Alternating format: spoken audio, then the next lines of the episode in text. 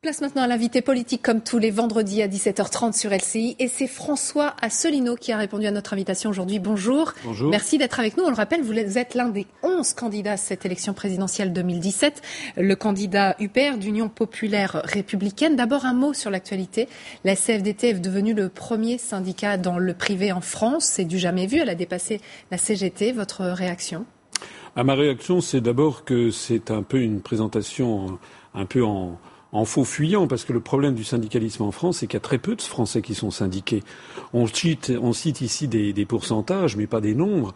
Et en réalité, le nombre de salariés français syndiqués est en chute libre et très très faible par rapport à ce qu'on trouve en Suède, par exemple. Donc... Il y a une autre chose que je voudrais dire, c'est que je trouve un peu curieux la façon de présenter la CFDT comme un syndicat qui est en faveur réformiste, alors que la CGT serait arc-boutée.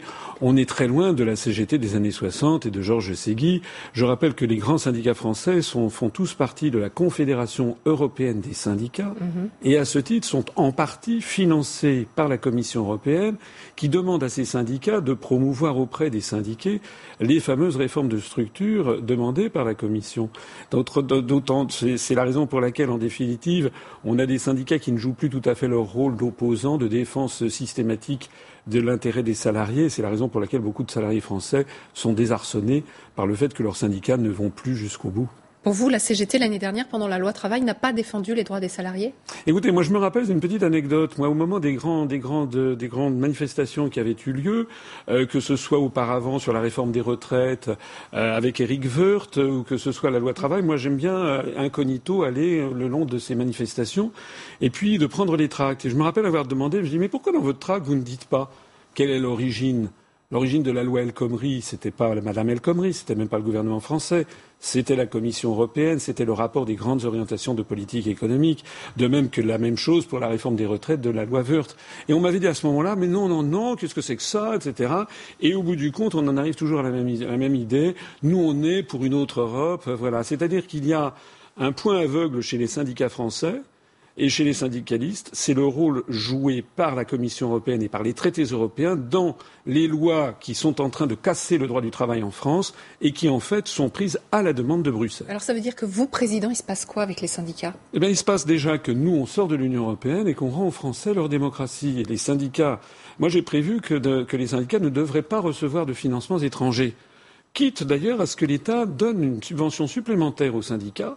Mais il faut que les syndicats ne soient plus sous la coupe d'une institution internationale comme, comme, la Commission européenne. Et je pense que les syndicats doivent jouer leur rôle de contre-pouvoir. Actuellement, ils ne le jouent pas ils suffisamment. pas. Mais vous pas suffisamment. pas suffisamment. Vous seriez quand même pour le dialogue permanent. Ah bah évidemment, évidemment. Moi, vous savez, je suis quelqu'un de sérieux et de raisonnable. Je ne suis pas pour, j'ai pas, j'ai pas la, j'ai pas l'allure d'un révolutionnaire. Mais je suis en faveur de ce que chaque structure défende, qu'il y ait des contre-pouvoirs. Une démocratie fonctionne bien s'il y a des contre-pouvoirs. Il y en a plus assez en France Je trouve que les syndicats français ne défendent plus suffisamment l'intérêt des, travailleurs, des salariés, notamment parce qu'ils leur cachent toujours et encore l'origine des problèmes fondamentaux. Le rapport de, la commission, le rapport de la Commission européenne sur les grandes orientations de politique économique, j'y reviens, a prévu pour 2017, pour cette année, la poursuite du démantèlement du droit du travail, l'ubérisation générale de la société française, toutes les professions réglementées, avocats, notaires, médecins, pharmaciens, dentistes, experts comptables, artisans taxis, sont tous visés par les rapports des grandes orientations des politiques économiques venant de Bruxelles. La loi El Khomri, la loi de modernisation de l'économie de M. Macron, tout ceci, c'est en fait l'application des directives bruxelloises. Il y a un seul et grand méchant loup aujourd'hui, c'est Bruxelles. Ce n'est pas un grand méchant loup, c'est celui qui donne les instructions. Le président de la République n'est plus désormais, et son gouvernement, que le gouverneur de la province France. Et les mêmes, d'ailleurs, on a les mêmes lois qui se situent en Belgique, qu'on trouve en Angleterre, qui portent d'autres noms, mais qui appliquent les mêmes directives. Mais, la France garde quand même sa spécificité. Elle a quand même un droit du travail protégé bien plus qu'en Allemagne ou en Angleterre. Ça veut dire qu'il y a encore une puissance France qui existe. Il y a encore, je vous l'accorde, il y a encore des restes, évidemment, de ce qu'est la France. Alors d'ailleurs, les comparaisons qui avaient été faites par le MEDEF et relayées un peu imprudemment par les républicains sur l'épaisseur des codes du travail, en fait, c'était un peu excessif parce que fondamentalement, on a un droit du travail qui est à peu près la même taille euh, en, en, Allemagne, même si il y a des accords de branche qui parfois se substituent. Nous, on a une tradition centralisée. Mais j'y reviens il y a quand même un article qui s'appelle l'article 121 du traité sur le fonctionnement de l'Union européenne et qui donne à la Commission européenne le, pouvoir de fixer les politiques économiques et sociales des États membres afin d'assurer la viabilité de l'euro. Donc il y a une logique. Enfin, moi j'aimerais, vous savez ce que j'aimerais? J'aimerais qu'on ait un débat avec, les, avec M. Macron, par exemple, ou avec M. Fillon, ou avec M. Mélenchon, ou avec Mme Le Pen, et puis que je dise, voilà, moi je leur montre le rapport des grandes orientations de politique économique, et puis je dis, qu'est-ce que c'est que ça? Pourquoi ne répondez-vous jamais à cet argument que je développe depuis maintenant dix jours sur tous les, plateaux et toutes les télévisions? Qu'est-ce que c'est que pour vous et est-ce que vous pouvez expliquer aux Français le contenu de ce rapport qui demande par exemple qu'au cours de 2017 on baisse l'impôt sur les grandes sociétés, qu'on augmente la TVA sur monsieur et madame tout le monde, que l'on démantèle le droit du travail, que l'on baisse le SMIC, voire qu'on le supprime, et que l'on baisse également les prestations chômage. C'est écrit noir sur blanc dans ce rapport du 18 mai Donc 2016. Vous vous interrogez, mais vous n'avez pas forcément la solution? Ah, mais moi j'ai la solution, moi je veux sortir, de ça. Mais les autres, les autres mentent. Parce que les autres candidats présentent des programmes qu'ils ne pourront pas appliquer puisque restant dans l'Union européenne, ils seront en revanche obligés hmm. d'appliquer le rapport Même si Marine Le Pen, via référendum, voudrait sans doute Écoutez, Madame Le Pen, moi je n'y comprends rien. Elle veut, vous savez, il y a un proverbe turc qui dit on n'est pas un peu enceinte. Ça veut dire qu'une femme, elle est enceinte ou elle ne l'est pas. Un État, il est souverain ou il ne l'est pas. Madame Le Pen, outre que c'est un mouvement avec des propositions d'extrême droite qui ne sont pas les miennes, notamment en matière d'immigration. Mais sur la question européenne, Mme Le Pen, comme M. Mélenchon d'ailleurs, ne sont pas clairs, puisqu'en fait, ils veulent une chose et son contraire. Ils critiquent, ils voudraient récupérer de la souveraineté, M. Mélenchon veut désobéir au traité. Mais la seule chose qui ne figure pas dans leurs programmes respectifs, c'est ce que moi je dis, c'est-à-dire maintenant, ça va, après 60 ans, on a vu que nous on est dans une impasse. Mmh. Il faut donc sortir calmement, sereinement de l'Union européenne par la mise en œuvre de l'article 50 du TUE, ce que les Britanniques font en, ce moment. voilà. Vous dites euh, progressivement finalement. Donc ça se passe comment C'est-à-dire, admettons, vous êtes élu président de la République, vous signifiez à Bruxelles que vous voulez sortir, vous enclenchez donc cet article 50, pour le Frexit. Voilà. Et ensuite, on, on, part dans des négociations, pareil, qui vont durer à peu près deux ans pour sortir et de l'Union européenne et de l'OTAN et de toutes ces institutions-là? alors, alors, de l'euro, alors, ça, c'est de l'ordre pour l'article 50, oui. L'OTAN, c'est autre chose. L'OTAN, c'est le traité de l'Atlantique Nord. Ça, il suffit d'écrire au gouvernement des États-Unis d'Amérique, c'est l'article 13 mm. du traité. Mais dans un deuxième temps, c'est, enfin, vous comprenez le processus. Mais ça, c'est très facile. Hein. Pour l'OTAN, il suffit d'écrire au gouvernement des États-Unis d'Amérique, voilà, on, on, veut sortir, et un an après, mécaniquement, on en mm, sort. Mm. C'est tout. Effectivement, la sortie de l'Union européenne et de l'euro est un petit peu plus compliquée, c'est vrai, et effectivement, l'article 50 a prévu deux ans de négociations. Ces deux ans peuvent être raccourcis, si on parvient à un accord, on pouvait être rallongé si on n'y parvient pas. Mais cet accord, vous savez, c'est pas non plus la mer à boire. Il y a toute une série de questions. C'est comme un divorce. Quand il y a un divorce entre un homme et une femme, après sept ou huit ans de mariage, il y a, des, il y a des, effectivement des sujets à régler. Mhm. Par exemple, la garde des enfants, éventuellement la pension alimentaire, la répartition des biens acquis pendant le mariage. Mais ça n'est pas, ça prend aussi quelques mois, ça n'est pas inaccessible. Et il vaut mieux un bon divorce entre des gens qui s'entendent plutôt que de maintenir un mariage qui ne marche pas au détriment des enfants. Oui, ça c'est un des arguments d'ailleurs du Front National. Ah ben c'est possible que Mme Le Pen ou M. Philippot soient allés me le piquer parce que je rappelle, je me rappelle par exemple que euh, si je reprends la profession de foi de Mme Le Pen de 2012 pour l'élection présidentielle dernière, la précédente, il n'était question ni de l'euro, ni de l'Union européenne, ni de la sortie de l'Union européenne.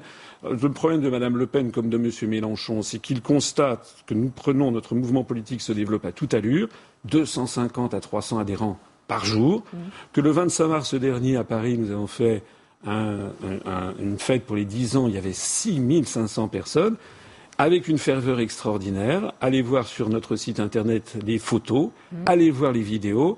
Les gens qui y ont participé, notamment des maires, notamment des personnalités étrangères qui sont venues, ont été sidérés par le triomphe de, cette, fête. Donc c'est vrai que notre mouvement se développant rapidement, peut-être que ça donne des idées. À... Il faut que le fait donc les négociations sont terminées, la France contre seule et serait plus non? Non. Par exemple, Airbus n'a rien à voir avec l'Union européenne nous resterons toujours dans Airbus. Mais là, vous, parlez d'un grand fleuron de l'industrie française. Ariane Espace, nous resterons dans Ariane Espace. Ça n'a rien à voir. Par exemple, la Norvège ou le Canada sont dans Ariane Espace. Alors qu'ils ne sont pas dans l'Union européenne. Et par ailleurs, j'ai déjà eu l'occasion de le dire, la France est liée au reste du monde par 6686 traités bilatéraux ou multilatéraux. J'ai dit ça l'autre jour sur, chez un de vos confrères qui est allé vérifier au Quai d'Orsay, qui a dit non, c'est pas 6686, c'est 6626 ou je sais pas quoi. En gros, le, montant y est. Bon. Lorsque la France sera sortie de l'Union européenne, de l'euro et de l'OTAN, elle restera membre de l'Organisation des Nations Unies et notamment membre permanent du Conseil de sécurité. Alors que si nous restons dans l'Union européenne, nous risquons de perdre ce siège permanent au profit de l'Union européenne à horizon de dix ans. Nous resterons membres d'Interpol, de l'Organisation mondiale de la santé, du Fonds monétaire international, de la Banque mondiale, du traité de l'Antarctique, du traité sur le droit de la mer, du traité sur l'espace extra-atmosphérique, etc., donc La, France resterait forte, voire plus forte oui, seule plutôt qu'au sein de l'Union. mais nous ne serons pas seuls. Nous aurons des alliances en tant que de besoin. Nous resterons par exemple dans le consortium Airbus. Mm. Mais sur d'autres sujets, nous ferons des alliances. C'est d'ailleurs déjà le cas. Moi, je me rappelle, j'avais accompagné Jacques Chirac en Chine en 1996. Et on avait signé, enfin, le président de la République française avait signé avec son homologue, le président Chiang Zemin, avait signé un accord de coopération stratégique franco-chinois. Voilà. Et je me rappelle très bien que nous étions ensuite allés visiter une usine à Wuhan, une usine de Peugeot Citroën, de PSA, qui avait un partenaire chinois qui s'appelle Dongfeng et qui s'était installé pour mieux lutter contre Daimler-Benz, qui a son propre partenaire chinois. Donc ça veut dire quoi? Ça veut dire que le principe même de la construction européenne est inopérant. Les grands groupes industriels sont résonnent de façon mondiale et veulent avoir des partenariats dans le monde entier. Renault s'est allié avec le japonais Nissan pour mieux lutter contre Fiat qui s'est allié avec l'américain Chrysler, par exemple. Et ceci, c'est pas seulement dans l'automobile, vous le retrouvez dans tous les domaines, par exemple les compagnies aériennes, mm. par exemple euh, en matière d'industrie lourde, etc. Vous, vous, vous êtes connu comme le candidat du Frexit, d'ailleurs c'est votre slogan sur vos affiches de campagne. Le problème, c'est que ça occulte tout le reste de votre programme. C'est pas un peu problématique Non, parce que je pense qu'au cours de cette campagne qui ne fait encore que commencer, il y a encore plusieurs semaines. Oui, il y a encore trois semaines, et ça, il aurait fallu m'inviter plus tôt. Mais il y a beaucoup d'autres choses. Par exemple, mon programme s'inspire de celui du Conseil national de la résistance sur toute une série d'éléments, notamment les grands services publics à la française. Donc très social alors. Il y a du... Mais écoutez, moi, je me, je me fonde sur l'histoire de France. Mm. Le président de la République, en vertu de l'article 5 de notre Constitution, doit être un arbitre au-dessus des partis. Il exerce par son arbitrage le fonctionnement régulier des pouvoirs publics et la continuité de l'État. Ça veut dire que, par exemple, je veux mettre un terme immédiat aux fusions forcées de communes et aux réformes territoriales, parce que les Français n'en veulent pas. Et parmi beaucoup des maires qui m'ont parrainé, il y en a beaucoup qui m'ont dit nous sommes en dictature, nous ne voulons pas fusionner, on nous force à fusionner avec d'autres communes. Moi, j'ai prévu d'arrêter ça et de demander de modifier le code général des collectivités locales pour que on demande l'avis des Français s'ils veulent fusionner. Dans un tout autre ordre de domaine, moi, je n'admets pas, par exemple, que les retraités en France puissent être en dessous du seuil d'indigence. Il y a d'ailleurs eu des manifestations hier organisées par la CGT, justement, je crois, ils ont raison. Il n'est pas, moi je connais dans la campagne. Il y a des, je me rappelle par exemple une sœur d'un boulanger, elle a travaillé au noir pendant une partie de sa vie pour son frère. Cette femme se retrouve à 65 ans. Elle a une toute petite retraite misérable parce qu'il n'a pas assez de cotisations. Ça, ça n'est pas tolérable. Donc moi, je propose qu'il y ait une retraite minimale pour tous les Français qui soit à peu près au-dessus du seuil de pauvreté, c'est-à-dire à 900 euros, 1000 euros par mois. En aucun cas, ça serait d'ordre public. On ne pourrait pas avoir moins de ressources pour ça quand on est un senior, quand on a dépassé 65 ans. C'est un petit peu le système, si vous voulez, du revenu universel, mais cette fois-ci pour les seniors, pour les gens qui ont travaillé toute leur vie et qui ont passé 65 ans. Vous, arrivez à préparer l'initiative C'est mon pire, il a 177 circonscriptions, donc... Ça, ça c'est sûr. Alors oui, alors en ce moment, on est en train de procéder aux investitures, et comme nous sommes un mouvement très jeune, eh bien, il faut évidemment qu'on sélectionne les, candidatures qui nous sont parvenues. Et puis, je tiens beaucoup à ce qu'il y ait la parité homme-femme. D'ailleurs, j'en profite pour dire que notre mouvement, qui était très masculin au début, puisque c'est un jeune mouvement, plus il se développe et plus maintenant nous avons des femmes qui viennent. Parce que les femmes, vous savez, elles ont de l'intuition, elles aiment leurs enfants. Enfin, J'enfonce des portes ouvertes, c'est un peu des clichés, mais c'est vrai. Les pères aussi, non? Oui, les pères aussi. Mais les femmes, elles sont, elles ont peut-être plus d'intuition et euh, pendant les débuts, elles pensaient, je pense, que sortir de l'Union européenne de l'euro, c'était, ça n'allait pas. On était un mouvement très masculin. Et plus le temps passe, plus elle constate que l'Union européenne nous mène vers des conflits vis-à-vis du monde arabo-musulman, vis-à-vis de la Russie, plus elle constate que l'appauvrissement généralisé de la société se développe, et plus elles tendent une oreille attentive. On a de plus en plus de femmes maintenant, depuis quelques, disons, depuis 15 jours, on qu'ils sont toujours que les hommes à faire de la politique statistiquement. Eh bien, nous, moi, je me félicite de ça. Ça prouve que notre mouvement est en train d'entrer dans une phase de maturité. Effectivement, un mouvement qui a 10 ans. Est-ce que vous êtes davantage reconnu aujourd'hui? Reconnu dans la rue, par exemple Ah oui, oui, oui, très souvent. D'ailleurs, euh, je n'ai un, un officier de sécurité que depuis quelques jours, depuis que je suis candidat, à l'élection. officiel, oui. Hein, depuis que je suis candidat officiel.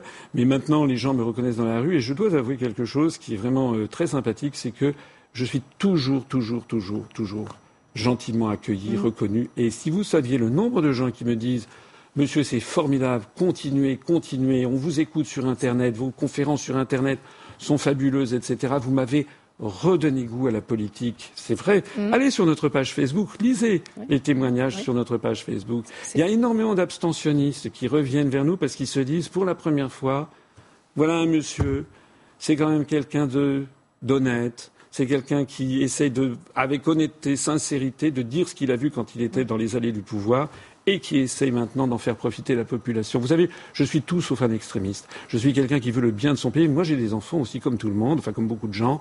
J'ai aussi des biens immobiliers, j'ai aussi un petit peu de biens. Quand je propose de sortir de l'euro, je ne veux pas que les gens pensent que ça va être l'apocalypse financière. J'en serai le premier, le premier touché. Je peux dire ici aux gens qui m'écoutent que sortir de l'euro, ça ne sera pas du tout ce que décrivent certains comme étant une apocalypse.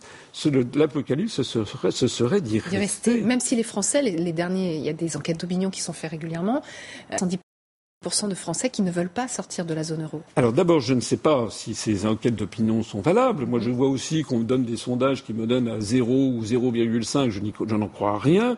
Quand je vois le succès des réunions publiques que je fais, quand je vois que sur Internet, à chaque fois que je suis sur un sondage en ligne, je fais des scores extraordinaires, quand je vois que notre chaîne, que notre chaîne YouTube Union populaire républicaine a dépassé les 10 millions 500 000 vues, excusez-moi, alors que celle de M. Macron en est à 1 million de vues je me dis qu'il va y avoir des surprises le soir du hmm. premier tour. Je peux vous, donc pour la sortie de la zone euro aussi. Eh bien, pour la sortie de la zone euro, moi, je ne suis pas du tout certain que 70% des Français soient, soient, soient, de cet avis.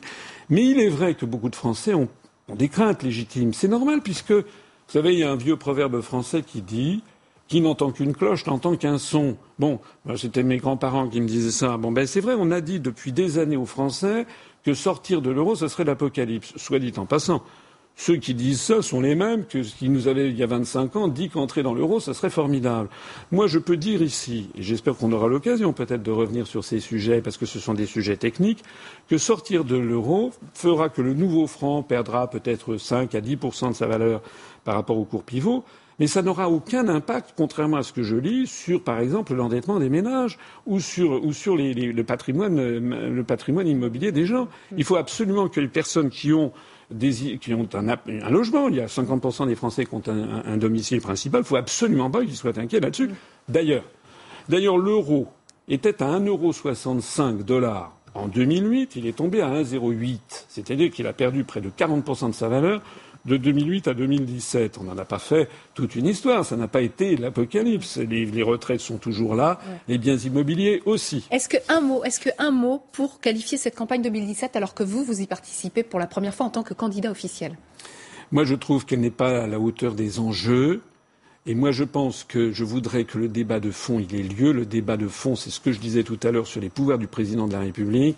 Le président de la République est le garant de l'indépendance nationale et de l'unité du territoire. Et moi, je veux que ce débat-là de fond ait lieu. Je pense que la proposition que je fais est la plus responsable de toutes. Il reste trois semaines avant le premier tour. Merci beaucoup, François Asselineau, d'avoir répondu à nos questions. Restez avec nous. Euh, Julien Dolmel pour le journal de 18h et vous retrouvez Yves Calvi sur LCI.